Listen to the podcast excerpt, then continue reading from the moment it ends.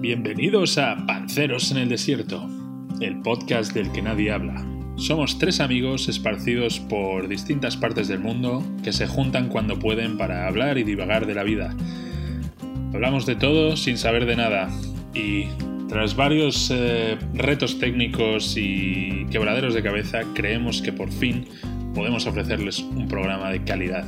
Así que bienvenidos a episodio 1, primera temporada de Panceros en el Desierto.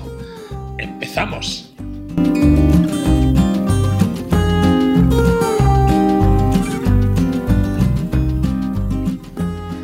Bueno, pues chicos, espero que estéis muy bien allá donde pues estéis confinados y que por supuesto estéis haciendo actividades que os permitan mantener el juicio, ¿no? Ya, entraremos en eso, me, me gustaría saber un poco vuestras eh, ideas y mejores prácticas para eso.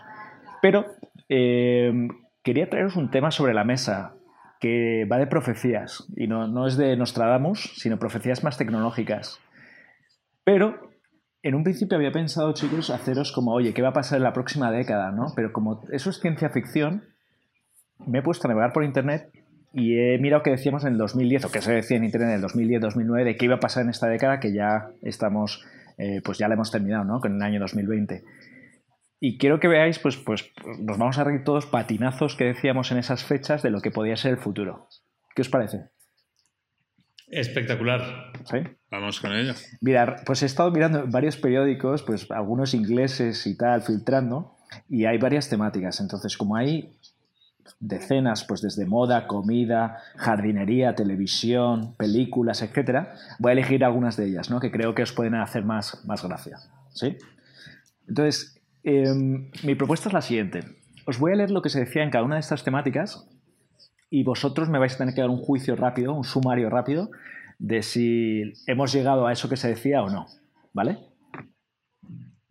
Venga. Arrancamos. Ciencia. Eh, esto se decía en el 2010, ¿vale?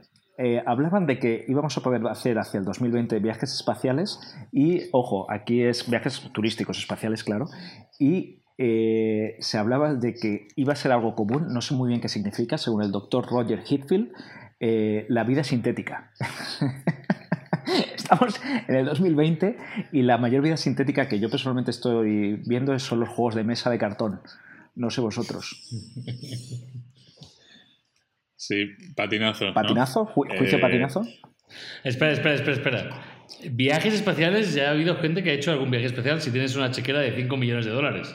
Eh, pues sí, lo de Virgin Atlantic, ¿no? Que te suben a. mm, o Virgin Intergaláctico, como se llame, que te suben ahí un poquito a la estratosfera. ¡Hala, mira qué bonito el espacio! Venga, para casa. Exacto. Eh, No es común. Pero no es común ni es de turistas, es de cuatro millonarios, ¿no?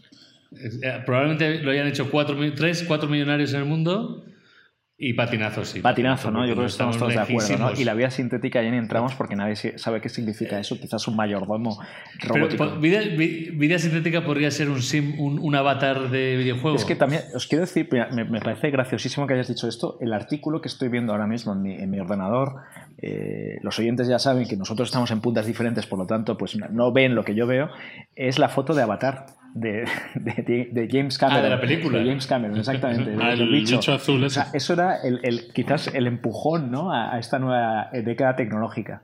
Pues sí, eh, Ah. eh, sí, esto es el- lo que encabeza el artículo.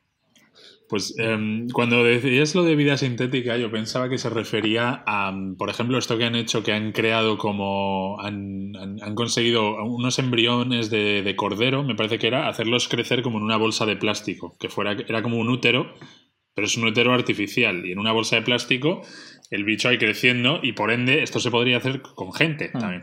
O sea, Bueno, es que ya lo hacen con gente. No, no, porque yo estaba leyendo el otro día, aquí parece que parecemos que somos los grandes lectores, pero da casualidad que en China hay un, hay un dilema, porque ya puedes hacer, es más, ya puedes crear el embrión de seres humanos en sintético. Ya lo crean. Sí. El tema es que hay un tema ético que dice básicamente lo siguiente, dice, a los, creo que como que por norma revoluntaria a los 15 días tienes que acabar con él. O sea, eliminarlo, matarlo, como quieras decirlo, pero lo eliminan. ¿Por qué? Por tema ético. En China están haciendo pruebas hasta 30 días, que va en contra de la eh, pues, cultura ética, medicina, científica, pero claro, hay una pelea de científicos versus ética moral de si podríamos empujar a ese embrión hasta la vida misma de los nueve meses. Pero ya han llegado a tener ese, ese embrión vivo a los 30 días y vivo lo han tenido que acabar destruyendo por temas de ética moral. Claro. Sí, es, es Pero como eso es cuando. vida fuera, del, vida fuera del útero, o sea, vida en, en- en- en un, en- como en los cubos de Alien de los años 90 que están ahí metidos los, los embriones, cre- creciendo ya con 30 días de, de, de, de- de embrionacio. O sea, Sí. a lo mejor no es un O sea, patinazo. o sea, ¿eh? estamos, estamos que, que a lo mejor esto que se escribe en el 2010 mm, está a la mitad de camino, ¿no? No, tampoco es un patinazo, sí. pero tampoco es eh, totalmente pues, desorientado. Digamos que se ha quedado cinco. Claro. Vamos a darle ahí el beneficio de la duda y oye, ahí estamos. Os voy a leer el siguiente, ¿vale? Cinco, un 5 le damos a, Le este, damos un Doctor 5 sobre Fletcher. 10, ¿no? De, de que un 10 sería confirmado, un, un, ¿Cómo? 0, un cero sería. ¿Cómo se llamaba el doctor? El doctor se llamaba eh, Doctor Roger Hickfield. Bueno, pues un 5 para Roger. Ahí. Habría que ver lo que hace el Roger Hitfield hoy. Luego lo- Roger Hitfield se dedica a vender chocolates y, y churros en las puestas de la esquina. ¿eh? Vendedor de Biblias Va- ambulantes. vamos con otro, ¿no? Eh, el- eh, electrónica de consumo, electrodomésticos, bueno, en fin, todo este, este segmento. La tecnología se infiltrará en todos los aspectos de nuestra vida. Los teléfonos se convertirán, recordar 2010, se convertirán en nuestra puerta de entrada a las comunicaciones globales y en un link a la web en todas las pantallas de, tele- de- de hogares y oficinas. Aquí eh, yo creo que es un poco Minority Report, ¿no? Eh, los supermercados restocarán eh, los productos en casa a través del frigorífico, que se lleva esto diciendo desde hace, desde los Picapiedra. Eh, todos, y aquí viene un tercer punto en este aspecto eh, más perverso, ¿no? Seremos observados no solo por gobiernos, pero también por big corporations, grandes compañías. Entonces, tres puntos, ¿eh? os, os leo. Primero, la tecnología se infiltrará en todos nuestros lugares, oficina, eh, hogar. Segundo, los supermercados restocarán a través de nuestro frigorífico en base a lo que necesitamos o ya carecemos. Y tercero, ah, que seremos vigilados por gobiernos y compañías. Pues tío, yo a este le doy un 11 de 10 porque lo ha clavado. Menos lo del frigorífico, que hay ya frigoríficos, hay uno de LG que lo puede hacer, frigorífico inteligente que te dice lo que tienes y haces el, el- el checkout directamente desde una pantalla. Y el resto, eh, vamos, 11 sobre 10 al científico. En el, a mí la, la que me sorprende mucho es la, la que yo co- como que la que más se ha puesto, la última, ¿no? La que dice de, que las corporaciones nos vigilarán eh, o los gobiernos. Ese es el que más ha avanzado en 10 años, o sea, es brutal. Mm. Ahora viendo con todo el tema del coronavirus, de cómo está en, en, en China ahora el control de, de la gente que se mueve después en Wuhan, ¿no? Y hablan de que ahora mismo todos los móviles están hackeados y leen el GPS de las personas para saber en qué zonas se están moviendo y saber si se ha contactado con una persona que podía ser contagiada. O sea, lleva que la, la- la vida ya está pasando. Sí, y de hecho creo que acaban de aprobarlo para España también, para, para el tema de que controlar un poco a la gente, ¿no? Que no se muevan después de esto, que te puedan el gobierno eh, ver tu posición, porque tú aunque tengas el móvil apagado, hay señales de radiofrecuencia que triangulan con las torres que hay alrededor de torres de, de telefonía y pueden saber dónde estás, aunque tengas el teléfono apagado. Entonces, eh, está claro. Y lo de las corporaciones, pues los Amazon, Google de turno con, con los altavoces, Microsoft con, con la Xbox, que también decían que te podía escuchar cuando estaba medio en reposo, el Alexa, todo esto, vamos, está por todos lados ya. Sí, la verdad es que Lo este que era fina, ¿no? Sí, Lo sí. que- la nevera yo no, le- yo no lo he visto a nadie, no conozco a nadie que tenga la nevera con los productos, no conozco a nadie que le, que le autosuplaya. Tenemos todo lo del delivery, que es un paso, ¿no? Todo el, el llevarte a casa, pero ese de la nevera que te, que te, te- que te bajes y digas, uy, se me olvidó comprar huevos y ya tengas huevos en tu nevera, no lo he visto. Es que eso, yo creo que lo que pasa es que hay, hay inventos que se han hecho, se pueden hacer, pero realmente a nivel de usabilidad no tiene tanto sentido. Es decir, yo no quiero estar de pie en la cocina eh, eh, tocando una tablet para hacer la compra, prefiero hacerlo pues o, en, o in situ o, o con una app, una web, ¿no? Entonces es eso, al final que se puede hacer, pero no, no te hace falta. No, pero pensando en 2030, la nevera debería hacer un scanning, Claro. pip, pip, pip, pip, no tienes huevos y te diga en el móvil, estás en tu trabajo, bueno, a lo mejor tu trabajo en el futuro es en tu casa, pero estás en tu mesa de arriba y te dicen, oye, no tienes huevos, ¿quieres que te traiga huevos? Y dices, "Ah, ok. ¿Existirán los huevos en 2030? Esa es la pregunta. ¿Serán huevos de humano? será el huevo o la Huevos gallina. Es como ahora, de hecho, eh, ya sé que se va un poco del tema, pero cuando compras huevos ya te viene en el paquete si es gallina, gallina presa o gallina que se ha criado al aire libre, gallina que se ha criado al aire libre como más premium, por lo menos aquí en Francia eh, tienes como varias clasificaciones, ¿no? De cuán libre ha sido la pobre gallina Claro, que ha puesto el huevo. orgánico. Bueno, Sí. no nos desviemos. Vamos a la siguiente, a la siguiente profecía, ¿vale? Sobre medio ambiente. Y Mou es uno de los expertos, hay que decirlos, profesionalmente dedicados a- al medio ambiente en su vida pasada, ¿verdad? Entonces creo que esta te va a hacer especial ilusión. Decíamos en 2010, será la década siguiente la más caliente, eh, dado el calentamiento global. Y, mm, las energías renovables van a dispararse, es, es su momento, sobre todo la, la energía solar, y el resto de energías, eh, por tanto, caerán en precios.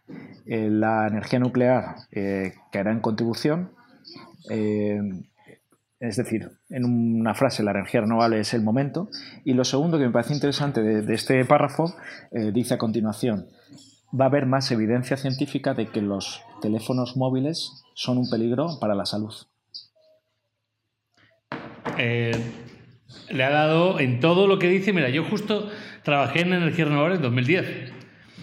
Para que os deis una idea, en Sudáfrica se vendía, ¿vale? O sea, al cómo le daba, ¿eh? En Sudáfrica el megavatio hora de, de energía solar eran 90 dólares megavatio hora. En México este año, en las subastas públicas salió a 22 dólares megavatio hora. Eso es por debajo del precio del petróleo, bueno, no el precio del petróleo actual de hoy, pero de hace un mes, y muy por debajo de, otras energías. Sigue teniendo un problema enorme que es que no se puede guardar, no se puede mantener, entonces dependes mucho de las fluctuaciones de sol y de viento y demás, pero sí, es una realidad. En España el 50 por- hay días que el 50% de la energía es renovable. Y fue, creo que Portugal consiguió estar, no sé si una semana entera con energía renovable o un mes entero. En Costa Rica también lo están petando, pero luego, claro, hay al final tanto interés privado en, en otras cosas que no, no, se, no, se, no se apuesta tanto como se debería, Y ¿no? Igual de- en un país como Pero España. ¿de verdad creéis que ha sido el boom esta década? Yo, yo lo pongo en duda. Y es que además, esta semana pasada, para cuando estén oyéndolo los oyentes, pues lo pondrán en perspectiva, porque nos acordaremos todos, el barril de petróleo no eh, estadounidense de referencia se pagaba al comprador. Es decir, te- tenía un valor negativo por primera vez en la historia. Eh, es decir, la Mm. energía fósil, la energía tradicional, volvía otra vez a estar ahí en precio súper competitiva y eso también lastra que las energías renovables son- sean más caras y no se usen tanto. Entonces, no, no sé, yo, yo pongo en duda de que la energía renovable aún sea su momento. Lleva siéndolo desde hace más de 30 años y nunca parece que despega, ¿no? Sí, pero, pero mira, eh, Tesla, por ejemplo, ahí con cuando adquirieron Solar City y están haciendo muchísimos avances en esto. Sobre todo lo importante es eh, maximizar la eficiencia de las células, estas fotovoltaicas, ¿no? Porque al final lo que pasaba es que pones paneles solares y no recogen tanto, se gastan con el tiempo, se ensucian, etcétera. Entonces, cómo hacer para que esto realmente sea eficiente a, largo plazo. Y yo creo que en unos años eh, pero veremos muchísimos más avances aquí, pero sí, igual le queda una decadita más para tener tu, tu tejadito de tejas solares, ¿eh? Y luego No, tu batería en casa. Tu batería en casa. Claro. Y Es tú- lo que ellos ya, ya están vendiendo, ¿no? El, el kit entero de te pones el tejado solar, la Powerwall, que es como la, la batería esta enorme que te recoge la electricidad, te la distribuye, y, y tu cochecito eléctrico. ¿Y, y qué, Pero qué claro, a unos precios muy qué altos. opináis de la todavía. segunda parte de los móviles? Esto se decía en 2010 y se, se ha dicho ¿no? en algunos momentos que eran peligrosos las ondas. Se ha llegado a insinuar que el 5G podía estar conectado con el coronavirus. ¿Cuál es vuestra opinión en ese respecto?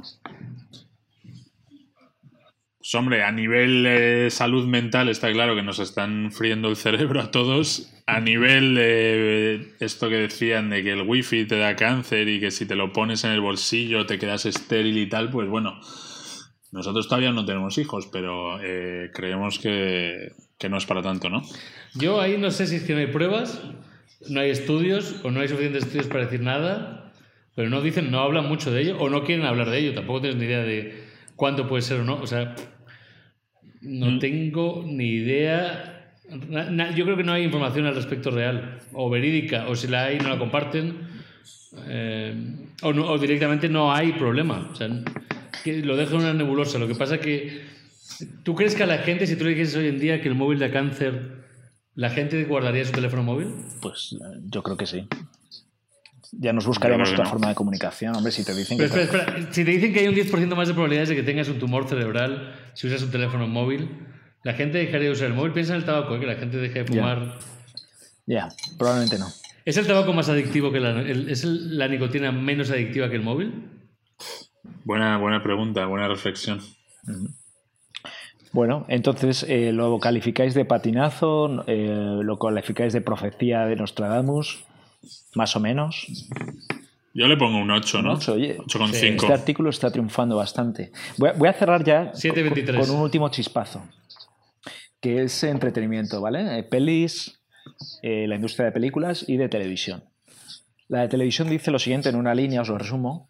Va a haber más eh, viewings, más visitas, más eh, online, pero fijaros, no habla, este artículo no habla nada de HBO, no habla nada de Netflix, no habla nada de Amazon Prime, en 2010 estamos hablando, pero ya intuía que el online iba a crecer y luego para mí pega un patinazo, dice, pero los, eventos en vivo como el Factor X seguirán siendo brutales en audiencia. Eso yo lo dudo. ¿Vale? Esto es en televisión. Y luego en películas dice, hablando de Avatar, la explosión del 3D se- en los blockbusters. Este es el futuro. Eh, veremos eh, nuevas producciones relacionadas con el, eh, el 3D. eh, y nuevos, nuevas superpotencias en la producción de películas como Suráfrica. Eh, contexto, se acaba de estrenar la película Distrito 9 y parece ser que es sudafricana. Eh, pero hablaba de nuevas potencias. No sé si se referiría a los chinos o algo. Sí, Bollywood y tal, imagino, ¿no? Patinazo. Pero Patinazo, ¿eh? El 3D, patinazo, total. 3D patinazo. Eh, las industrias nuevas de producción de películas, eh, Estados Unidos sigue dominando. China empieza a emerger, pero no, no, no, China tiene cosas, ¿eh? pero no cala ¿no? en el mundo occidental. Pero lo que pasa es que China está comprando mucho internacional. Por ejemplo, China, no sé, hay películas como que. Hay películas actual. A ver, ahora no me estoy acordando, pero hay blockbusters grandes que son pagados por China. Tipo, Mm. Típica blockbuster americano, tipo Godzilla contra los monstruos, ¿no? Que sería la de Godzilla de toda la vida. La mitad está pagada por chinos. Eh, y te puedes encontrar varias que, est- que están producidas por chinos, aunque no tengan actores chinos como tal. La producción en China está empezando a entrar en, en- en grandes blockbusters, tipo Sí. robots, destrucción, transformers, ese tipo de cosas. Pero chinos. Sí, de entra hecho, la eh, publicidad a los chinos. O sea, no entra que, que el chino generando películas, contenido para que lo vea el mundo occidental. Bueno, pero es que al final es relativo, porque la cultura occidental globalizada es la que, la que viene de, de Europa y de Estados Unidos. Entonces, al final, lo que hizo China, que fue un buen move hace unos años, fue eh, sacaron de la quiebra varios miles de salas de cine americanas, las compraron, en plan, oye, esta industria os la vamos a salvar, a cambio de, pues lo que decía un poco eh, ¿no? Que luego en ciertas pelis, pues eh, haya un chino que sea el bueno, haya más protagonismo de personajes chinos en, en- en este tipo de películas, pues para poco a poco ir, ir como metiéndolos ¿no? en, en la cultura la cultura globalizada. Y luego lo que dices de la industria, pues sí, es verdad que Sudáfrica no ha despegado como superpotencia, pero lo que está haciendo Netflix, HBO, etcétera, de empezar a, a crear hubs de producción por todo el mundo y empezar a producir pelis y series como chorros, al final es otra, es otra Y manera. luego ¿no? otras dos cosas, ¿no? Si, ahora pensándolo un poco más, ¿no? En esta que decimos Estados Unidos. México se ha destapado esta última década con superpotencia, ¿no? Cuadrón y todos estos directores buenísimos. Y luego este año ha sido la primera vez que ha ganado mejor película, una película no, eh, no en inglés y no eh, producción no- norteamericana, ¿no? Las dos cosas a la vez, que es Parásitos, la la Coreana. Eh, o sea, que, que a lo mejor, fijaos que lo hemos calificado esa parte de patinazo, pero oye, algo ha pasado Mm. también, ¿no? Se equivocó de Sí. país. Se equivocó. Se equivocó de región, porque Sudáfrica, el distrito 9 ahí se quedó, pero toda la parte de Asia, también en libros, ¿no? El, el libro El problema de los tres cuerpos de Chichen Liu también es el primer pr- libro chino que ganan un premio de, o internacional extranjero, que gana un premio Víctor Hugo. Sí. El premio Hugo, sí. Lo recomendamos Eh, aquí el en la trilogía, ¿verdad? La trilogía de los tres cuerpos, el problema de los tres cuerpos, Sí. grandísimo.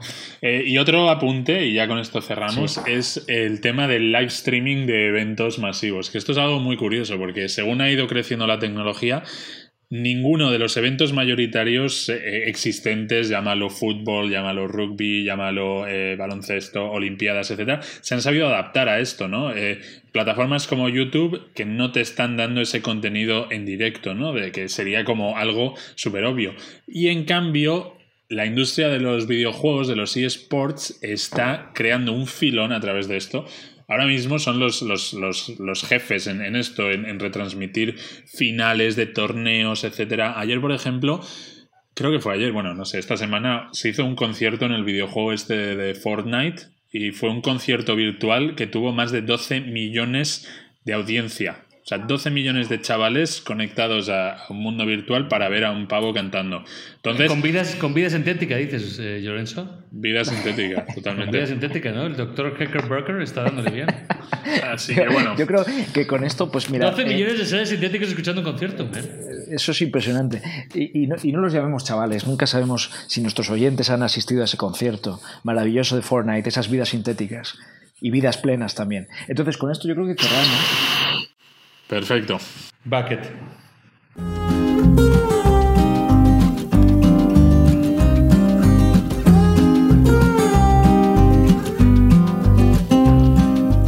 Bueno, pues eh, para este segundo tema quería discutir uh, acerca, aunque ya está muy manido, ¿no? El tema de, de, la pandemia y el coronavirus, pero intentar ir un poco un paso más allá y pensar ¿en qué manera creéis que va a cambiar el mundo, que va a cambiar la sociedad después de, esta pandemia? Entonces, eh, ¿qué creéis que va, que va a pasar? ¿Es un impacto global, ¿no? ¿Y cuáles van a ser, pues eso, a nivel de hábitos, incluso a nivel macro? ¿Qué va a cambiar? ¿Es realmente el fin de una era o vamos a, a seguir como si nada pasara?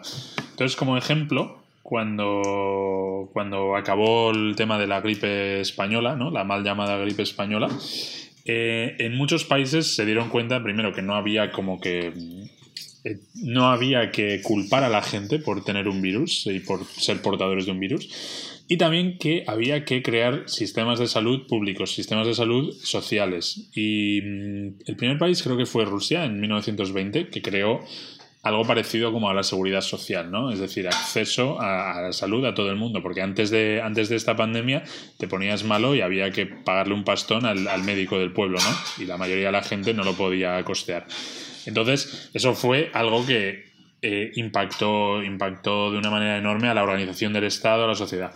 Eh, y luego más a nivel eh, costumbrista, ¿no? Pues por ejemplo dicen que en España, antes en las plazas del pueblo donde estaba la fuente, había, había cántaros que la gente podía coger para llevarse a casa el agua y después de esta, de esta pandemia se decidió que cada uno tenía que llevarse su propio cántaro de casa, ¿no?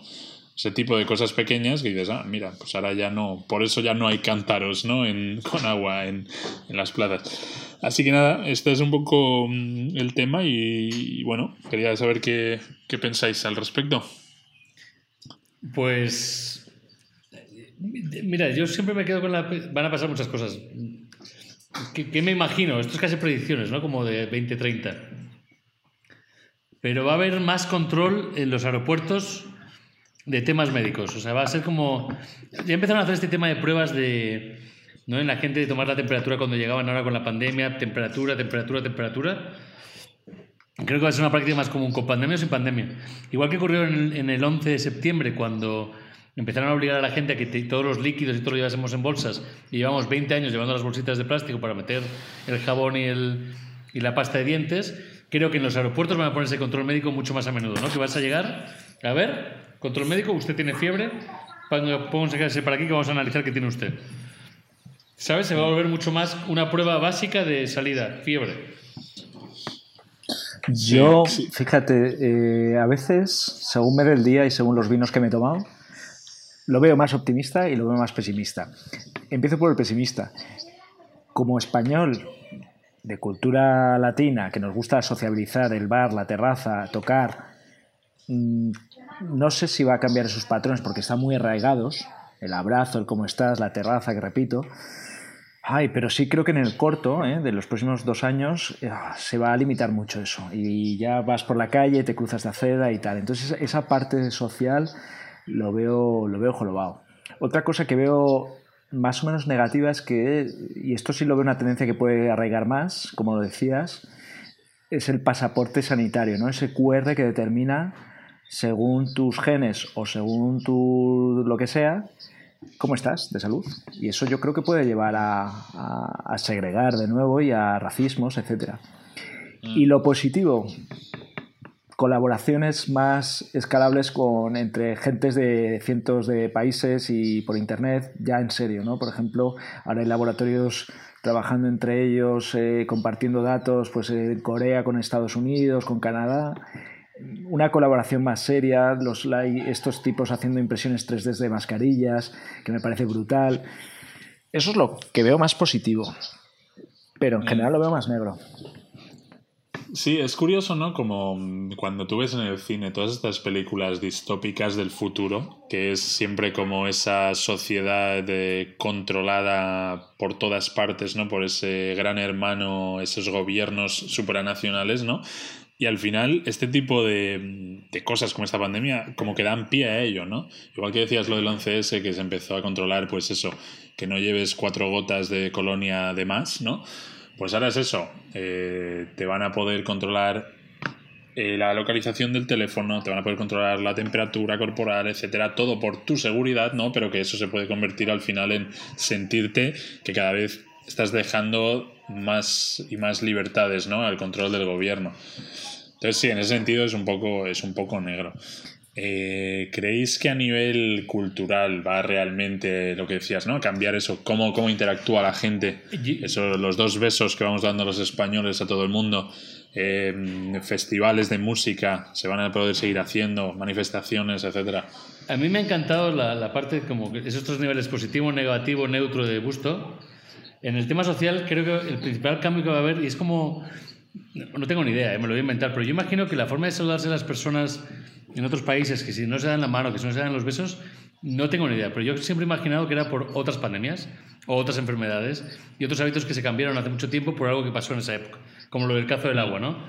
Y creo que lo que va a pasar es, hace un año tú veías a los japoneses con sus mascarillas yendo en el metro y decías, malditos locos, esquizofrénicos sobre las enfermedades. Creo que la paranoia de la enfermedad va a crecer mucho más y el uso de mascarillas se va a volver mucho más habitual.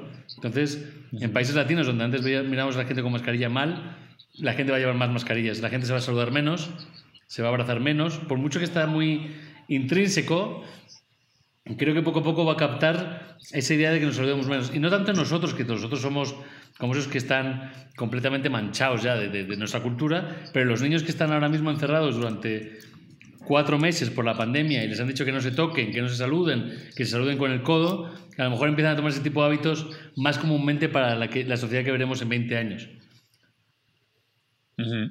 ¿No? Y ese tema de las fiestas lo veo, o sea, creo que los van a separar, van a minimizar un poco los foros. En España es que las fiestas nos gusta mucho, ahí ya no sé. Sí, yo, yo creo que nos va a hacer menos tocones, ¿eh? Eso sí creo que se puede quedar, de una forma u otra. No sé, es curioso como em, lo, que has dicho, ¿no? De, cómo ciertas costumbres que dices que, igual no son tan cercanos en otras culturas pueden venir por cosas como estas, ¿no? Y ya está interiorizado y ya no sabes por qué se hace, ¿no? Me ha recordado a, lo que dicen, ¿no? De, de, cuando brindamos, por ejemplo, el hecho ese de chocar las copas, ¿no? De por qué hacemos eso. Y, y tienes esas varias eh, explicaciones de Dicen que era cuando creían que, te iban a envenenar, ¿no? Y hacías ese, ese choque de copas con tu con ese otro líder, ¿no? Con el que estabas ahí em, como cenando para decir, bueno, si me has echado veneno, ¿no? Te cae también en tu copa. O que también se hacía, dicen, para simplemente para llamar la atención en un banquete, cuando la gente brindaba, era para llamar la atención de los que estaban sirviendo, ¿no? De, oye, ponme más, hago este ruido, ¿no? Eh, y ahora ya pues se hace para todo, ¿no? Estás en un bar cuatro personas y nadie te está envenenando, tienes cada uno tu cerveza y te estás brindando. Entonces es eso, ¿no? Que cómo pueden salir de aquí, pues lo que dices, ¿no? Igual, llevar mascarilla a todas partes sin luego llegar a preguntarte muy bien por qué o por qué ya no nos abrazamos. o tocándose con los codos, ¿no? Saludos de codos dentro de 500 ¿Tú crees años. que en 2186, en un podcast que estén tres amigos, digan, ¿y por qué nos damos el codo? Esto se creó por la pandemia de, del siglo XXI.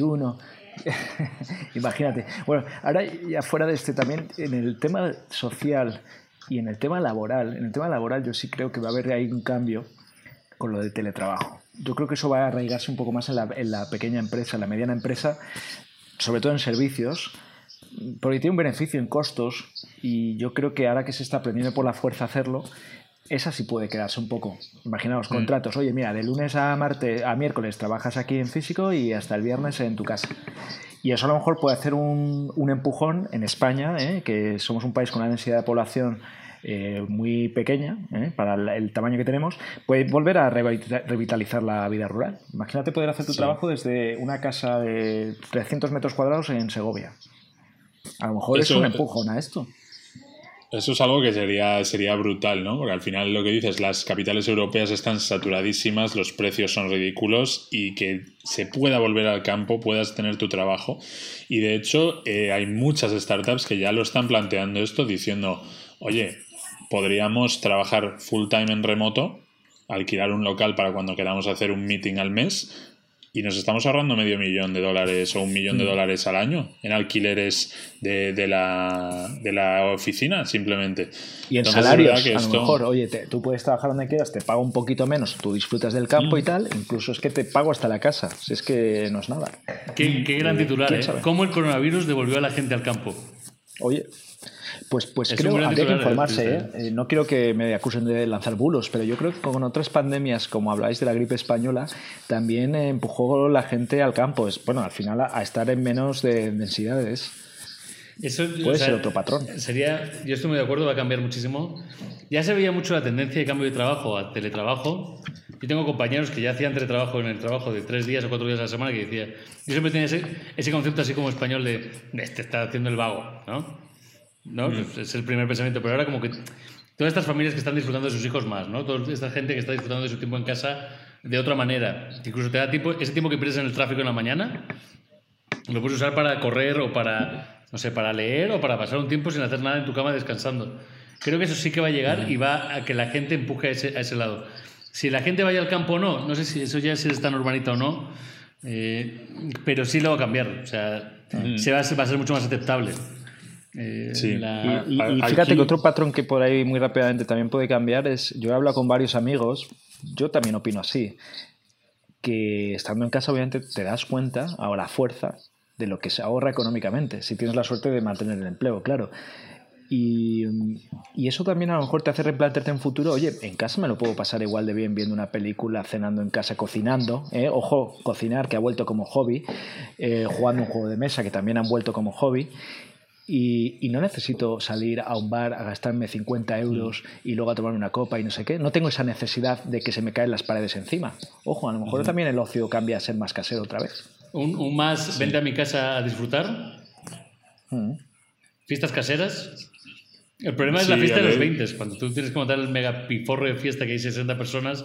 Nosotros que ya estamos en los 30, pues nos viene muy bien el tomar la copita en casa entre 10, pero ese joven, tú ese joven, ¿te acuerdas tú, Pablo, de ese joven que salía a morir con 20 años? Ese estás machacando, joder. Eh, El otro día eh, eh, hablaba también con un amigo de esto. Imagínate que tú tienes 22 años y conoces hace cuatro meses a la chica de tu vida eh, y ahora cada uno confinado en su casa sin poder verse. Imagínate. Sí, eso, eso da mucho juego, ¿no? Como son esas relaciones de larga distancia, ¿no? Ahí eh, cada, uno, cada uno en su casa. Pero es verdad que yo creo que lo de los bares, esto puede ser un poco la estocada final, pero ya venían sufriendo de antes porque las nuevas generaciones también son más sanas, eh, van menos a bares, también con el tema del ocio online y eso, pues está pasando que ya no es como nuestra generación de salir a morir todo el mundo a arrebatar, a, a petar los bares.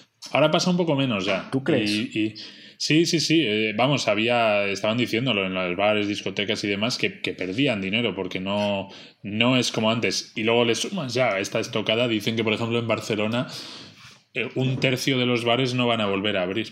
Mm. Al final ese, ese bar Manolo, ¿no? De toda la vida, pues va a acabar muriendo. ¿El bar Manolo? mítico bar Manolo. O bar de discoteca. ¿Cuántos bares-. ¿Cuántos, ¿Cuántos bares en España se llamarán bar Manolo, eh? Sí. Eso es otra... Esa es una buena pregunta buena para preguntarnos. reflexión. También podemos predecirlo para 2030. ¿Cuántos bares serán Bar Manolo en 2030? Eh, ¿Por qué, por qué los Manolos tienen más tendencia a abrir bares y a, y a Ima- ponerles su nombre, no? Imaginaros un bar Manolo en el 2031 atendido por una vida sintética detrás de la barra. Sí. Me pone una de aceitunas. Las tengo solo sintéticas y con anchoa. Tengo anchoa sintética en ella. Bueno, pues, Y luego, y luego te, te- te mete ahí a la trastienda y te da unas lonchas de jamón de verdad. O sea, Todavía quedan cerdos libres en las de esas. No, que pues vamos a los huevos, orgánico. al, al- al tema orgánico, de volver al, al campo. O- O sea, yo, yo soy muy urbanita. No sé, yo creo que vosotros también sois bastante urbanitas. O sea, me gusta escaparme, pero la ciudad me gusta. O sea, me gusta el bullicio de la gente todavía. Sí, pero como ya sabes, los urbanitas siempre, siempre en el fondo piensan, bueno, a ver si se, se va todo el mundo ya y me dejan a mí aquí, solo en mi ciudad, ¿no? Ah, sí. Es un poco... El campo es mi Pero bueno, otro ahí para el urbanita, ¿no? Otro, otra reflexión a la que yo creo que nadie tiene respuesta es cómo va a afectar eso a los viajes, ¿no? Eh, por- parte por el miedo, parte por el ahorro, parte por la falta de necesidad. ¿Se va a viajar menos en esta próxima década por todo este comienzo? Sí, igual eso de me tengo que ir todos los años a Bali, a Mykonos y a la Riviera Maya, pues ya como que no se lleva, ¿no? Creo, Eh, de redescubrir tu país, ¿no? También. creo que, o sea, me gustaría pensar que es una tendencia, pero creo que está, eso sí que está tanto en tanto la gente, lo de viajar, o sea, como que es una, es una de los socios, si tú a una pregunta le preguntas cuáles son tus tres hobbies, el 95% de la gente te va a decir viajar, ¿no? En un currículum vitae vas a ver hobbies, viajar. Entonces dices, ese 95%, quitarle ese hobby, es más, toda la gente que yo hablo es como, oh, echo de menos viajar. Y en el fondo yo me digo, bueno, si viajabas una vez al año, tampoco es como que fuese, ¿no?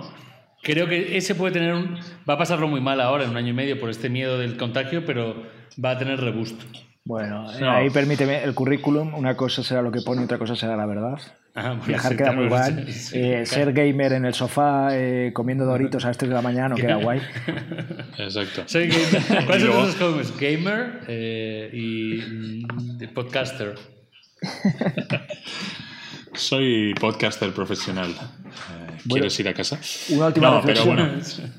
Sí, no, yo creo que sí, lo de los viajes va, va a bajar seguro porque van a subir los precios y como dices, si te van a empezar a hacer cuatro controles más, al final es que se te quita hasta las ganas ¿no? de, de pasar por el aeropuerto. Pero bueno, veremos lo que pasa, esperamos que esto acabe cuanto antes y cerramos el tema. Última reflexión para mí, teletrabajo sí o sí.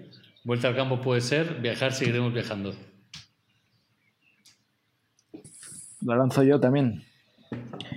Eh, última reflexión, no tengo absolutamente ni idea. Como, de- como todo lo que hablamos. Pues, pues, pues para eso, Para eso está Pancers en el desierto, joder. para eso no reflexiones, joder. Venga, vamos al tercer tema.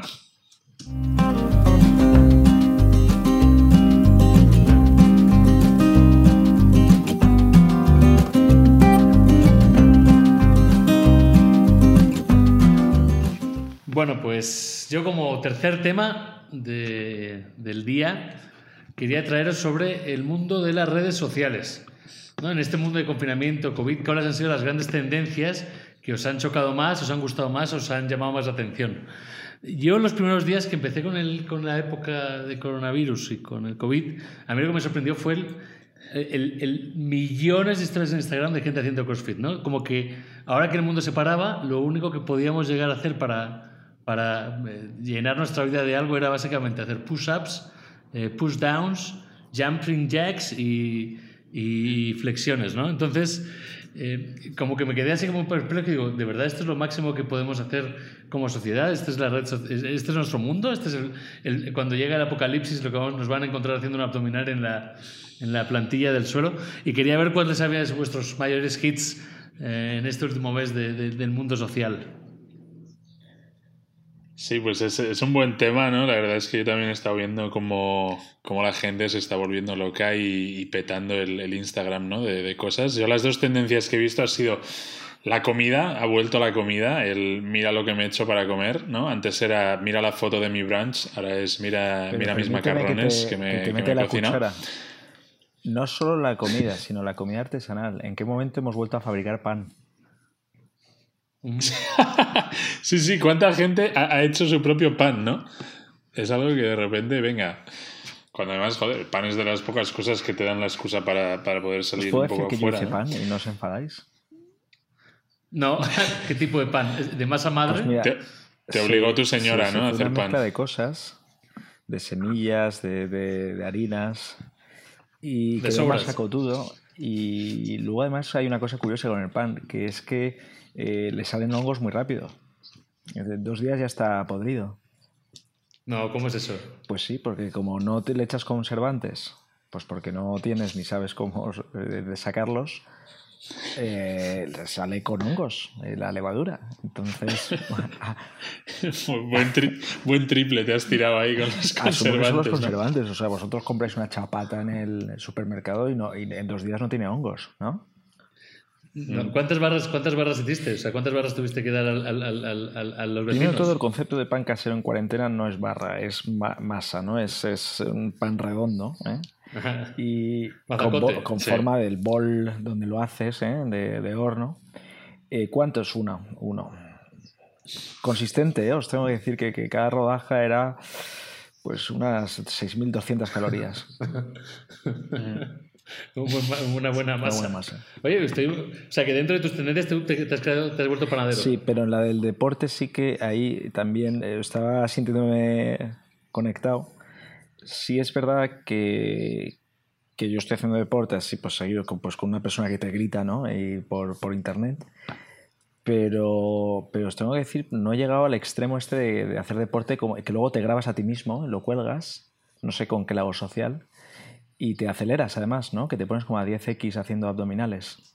Esta es mi tabla de hoy. ¿Cómo? Para que la, para que la gente te, te- Ah, o sea, como estos son mis días de hoy y haces tu tabla para que todo el Te mundo lo concentro vea. en 15 segundos, yo Sí. a 10x, lo que Ah, estoy sí, ya lo he visto, sí. Es una gran tendencia. Claro, claro. sí. Un resumen de mirar qué bien hago flexiones, ¿no? No, podrías hacerlo lo mismo, pero mientras haces el... el- Ah, ta- esa tendencia también va a aparecer en los panaderos. O sea, gente como Atenex amasando, Sí, ¿no? sí. Eh, saltando, Y claro, cu- tú, lo- de ves, tú lo pipas. ves rápido y parece un profesional, un atleta, pero hay un truquito en Instagram que se lo vamos a compartir a nuestros oyentes, que es que si tú aprietas en ese instante el vídeo ¿no? con un dedo, se para el vídeo y entonces puedes ver la cara de sufrimiento de la persona que está haciendo deporte a 10x.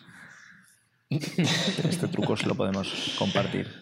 Pero es verdad que como comportamiento, como especie es curioso, ¿no? Nos encierran en casa, eh, eh, mirad, mirad qué rápido y qué bien hago, hago pan y hago, y hago workout, ¿no? Es el, es el, el Em. mundo de pandemia nos lleva al límite. Sí. Luego, luego hay otros estereotipos. Uno es el eh, mira cuántos amigos tengo, ¿no? Que es esa, esa foto de grupo que todo el mundo postea con, mira, he hecho un, un hangout con 10 colegas y todos nos hemos tomado una cerveza y hemos hecho un brindis, ¿no? El brindis. sí. Ese, ese se ve mucho. El chinchín a cámara. Sí, el chinchín de popularidad, de mira, mira qué bien nos lo pasamos, ¿no? Yo he visto una evolución de ese que se lo vi, que es básicamente con la, con la pantalla de todas las personas, la gente se va pasando la copa de mano en mano, Qué maravilla. de pantalla a pantalla, como un efecto de, de como, no sé, y luego al final todos brindan contra la cámara, pero un efecto cadena, como con 20 personas pasándose una copa. Qué maravilla. El nivel- sí, ¿no? Es Y todo luego, profesional. y luego también hay mucho, mucho, mucho re- renacimiento artístico. Hay, hay gente, bueno, yo estoy aprendiendo a tocar la guitarrilla, gente tocando el banjo, la armónica, eh, pintando, pintando cuadros eh, cutres malamente. O sea, estamos todos intentando ¿no? Eh, hacer lo que podemos. Sí, sí. Pero es, es gracioso, es, es cada dibujo que parece que lo ha hecho un niño pequeño y es un tío de treinta y tantos palos ahí. TikTok, Yo, ¿no? sabes También. que siempre he tenido la siempre he tenido la, la necesidad, el pensamiento de que podría pintar y hacerme unos unos ¿cómo se llama estos los blancos estos, lienzo. los, eh, hacer lienzos y tener mis pinturas. Mira qué mal vamos, que no sé ni cómo se llama la parte ¿Cómo- lienzo. Es que además ¿Cómo se llaman los estos blancos? Estuve en Navidad, ¿eh? estuve en enero en la, pacotilla. en- en la casa, estuve en la casa de Pep eh, y él tenía uno y digo, debería tener uno e intentar ponerme a pintar a ver qué sale. Pero en verdad es como, ¿por qué me voy a obligar yo a hacer algo ahora? O no obligar, pero ahora que tengo ese tiempo, o sea, tampoco es que tenga más tiempo, es el mismo tiempo de antes, pero ¿por qué tengo que encontrar un nuevo hobby si ya tengo otros hobbies que puedo seguir disfrutando ahora? ¿No? O sea, si no me he puesto a pintar antes, ¿por qué me tengo que poner a pintar? O sea, no sé, me hace un clase y no me he puesto a pintar. Sí, es como que la gente se agobia en plan de, coño, tengo que hacer algo nuevo, ¿no? Ya que estoy ¿Y encerrado. ¿Creéis que, los, que- Ahí, creéis que hay daños colaterales? Por ejemplo, los, los niños, porque yo no hago más que ver vídeos de niños teniendo que hacer actividades, ¿no? Y, le- y les graban y les suben a Instagram y a las redes sociales. ¿Y creéis que los niños están hasta los cojones? Más que los niños, los No lo padres, sé, tío. ¿eh? Eh, mis amigos con hijos están sufriendo mucho ya de decir, oye, no, ¿qué hago para, para entretener a estos chavales, no? He visto desde que les han construido una cocinita con cartones, les hacen coreografías, les ponen a, a que aprendan inglés, le- no sé, tío, pero ya están desquiciados, no, no quedan ¿Tú crees ideas. un Yo creo tipo que creativo. deben estar muy felices, ¿eh? Tú que eres un tipo creativo, ¿qué consejo darías a los oyentes nuestros que son padres y que están pensando en la próxima actividad para, para este próximo puente? Pues yo creo que eh, como a los niños les gusta como sentirse útiles y hacer cosas así, yo les enseñaría a limpiar la casa, tío. En plan, de una manera más fácil, a ver niño, ponte a barrer, ¿no? Y le haces como que es un juego. Venga, cuando barras todo, has ganado. Le das una escoba, no sé, ese es mi plan de acción para A cuando mí, tenga a hijos, mí mis ¿no? padres me enseñaron a limpiar desde que tenía 6, 7 años mi madre, madre y padre, y entonces ellos los fines de semana no limpiaban, solo limpiábamos mis hermanos y yo, pero no era juego, era como campamento militar. O sea, no, no era como vamos a disfrutar barriendo, era a barrer. Sí. Pero barríais bien o jodíais No, no, la no, casa mi y madre, rompíais mi los platos. pedía una- una- un test de calidad brutal, se ha quedado casi como un trauma para mí. O sea, el frota-frota de la fregona, el, el cómo se pasa la aspiradora y cómo no se pasa, es, es un trauma pequeño que tengo en mi cabeza. Pero ahora limpio muy coño, bien. sí. Ahora lo, ahora lo agradezco porque gracias a eso ahora soy un gran limpiador. ¿Y crees que tu hobby de, Mm. de la jardinería también viene de ahí? De la época que me hacían eh, eh, limpiar Sí. eh, la casa muerta, Sí. no. Esta me ha nacido aquí. Pues porque tú eres un Es que- jardinero de interior, ¿no? Sí, tengo muchas plantas de interior que no lo di tan solo porque mi casa da un interior, entonces un día os voy a compartir todas mis plantas y los, y los conceptos que tengo. tengo. Estaba justo hoy, me ha salido un vídeo en Instagram de, de un masterclass de jardinería que yo no sé si es por, por A cómo mí me hablábamos sale antes de también ese. digo, ya saben mis gustos, entonces como, como de, un, de un chico americano que te enseña a plantar tus plantas mano a mano. Y creo que es mi siguiente paso y tu propia huerta. Mm. Sí.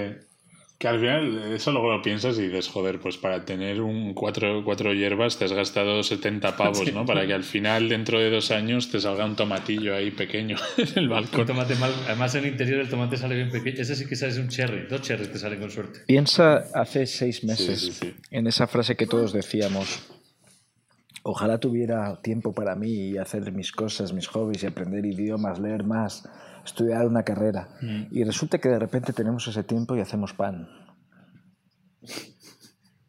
Y push-ups. Y push-ups con una persona gritándote y diciéndote que hagas los saltos del payaso y, los, eh, y las flexiones del amor. Ese es mi entrenador personal. Maldito gordo, levanta ese culo del suelo.